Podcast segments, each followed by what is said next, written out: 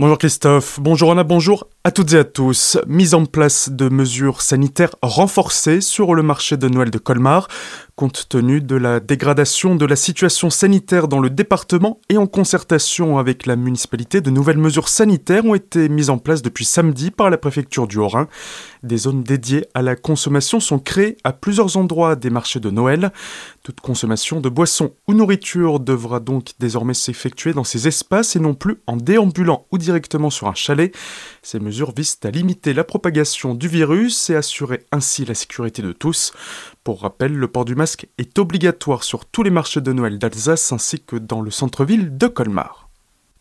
L'inauguration du GCO boycottée par plusieurs élus, alors que Jean Castex était notamment en Alsace à quelques jours de l'ouverture du grand contournement ouest de Strasbourg, l'événement a été boudé notamment par Jeanne Barzegan et Pia Hims. La maire de Strasbourg et la présidente de l'Eurométropole n'ont pas non plus demandé d'être représentées. L'inauguration du nouvel axe ne s'est donc pas fait en grande pompe comme prévu. Les premiers usagers pourront l'emprunter dès ce vendredi, mais il faudra passer à la caisse car cette autoroute sera la deuxième plus chère de France. Plus de trains en Alsace, depuis hier, la SNCF a renforcé son offre de TER sur plusieurs lignes de la région afin d'augmenter le nombre d'usagers. Il y a à présent un Strasbourg-Nancy par heure, un train toutes les demi-heures sur la ligne Strasbourg-Bâle en semaine de 5 à 20 heures. La fréquence des TER est également revue à la hausse sur la ligne Strasbourg-Célestat le samedi. Enfin, les liaisons Paris-Colmar et Paris-Strasbourg sont aussi renforcées. Les manifestants anti-pass sont de moins en moins nombreux en Alsace. Semaine après semaine, chaque samedi, ils se rassemblent pour déambuler dans les centres-villes afin de protester contre le pass sanitaire et l'obligation vaccinale contre le coronavirus.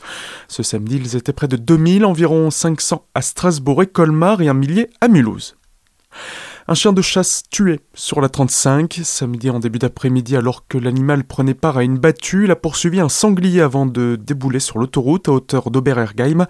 Il a été percuté par un véhicule et tué suite au choc. La conductrice qui conduisait la voiture n'a pas été blessée. Accident de la route hier matin à Sassenheim, alors qu'elle circulait sur la RD 468 à la sortie de la commune en direction de Richtelsheim, la conductrice a perdu le contrôle de son véhicule. La voiture a terminé sa course dans un arbre et la femme n'a pas pu sortir d'elle-même suite à la violence du choc. Elle a dû être désincarcérée par les pompiers qui l'ont ensuite transportée à l'hôpital de Colmar suite à des blessures aux membres inférieurs. À Gunsbach, un autre accident a fait deux blessés samedi soir. La voiture circulait sur la RD 417 en direction de Colmar a fini sa course dans un véhicule stationné après avoir arraché un panneau. Les deux personnes à bord ont été prises en charge par les pompiers. À Stosvir, malgré une chute de plus de 100 mètres, une personne s'en sort presque sans égratignure.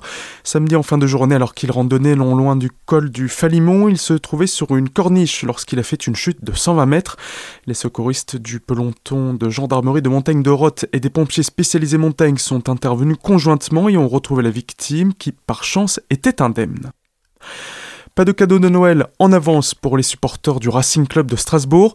Pour le dernier match de Ligue 1 de l'année à domicile, les Alsaciens ont reçu l'Olympique de Marseille, mais sans ses supporters interdits de déplacement. Les Blonds ont donc joué dans le stade de la Méno, plein de supporters alsaciens, ce qui n'a pas suffi pour remporter ce 18e match de championnat. Les Marseillais s'imposent 0 but à 2. Strasbourg a maintenant rendez-vous à Valenciennes jeudi en Coupe de France avant de se déplacer à Clermont mercredi 22 décembre pour la 19e journée de Ligue 1. Le Racing est à présent 7 du classement de Ligue 1. Tout de suite, le retour de la matinale avec Christophe et Anna. Passez une excellente journée à l'écoute de votre radio.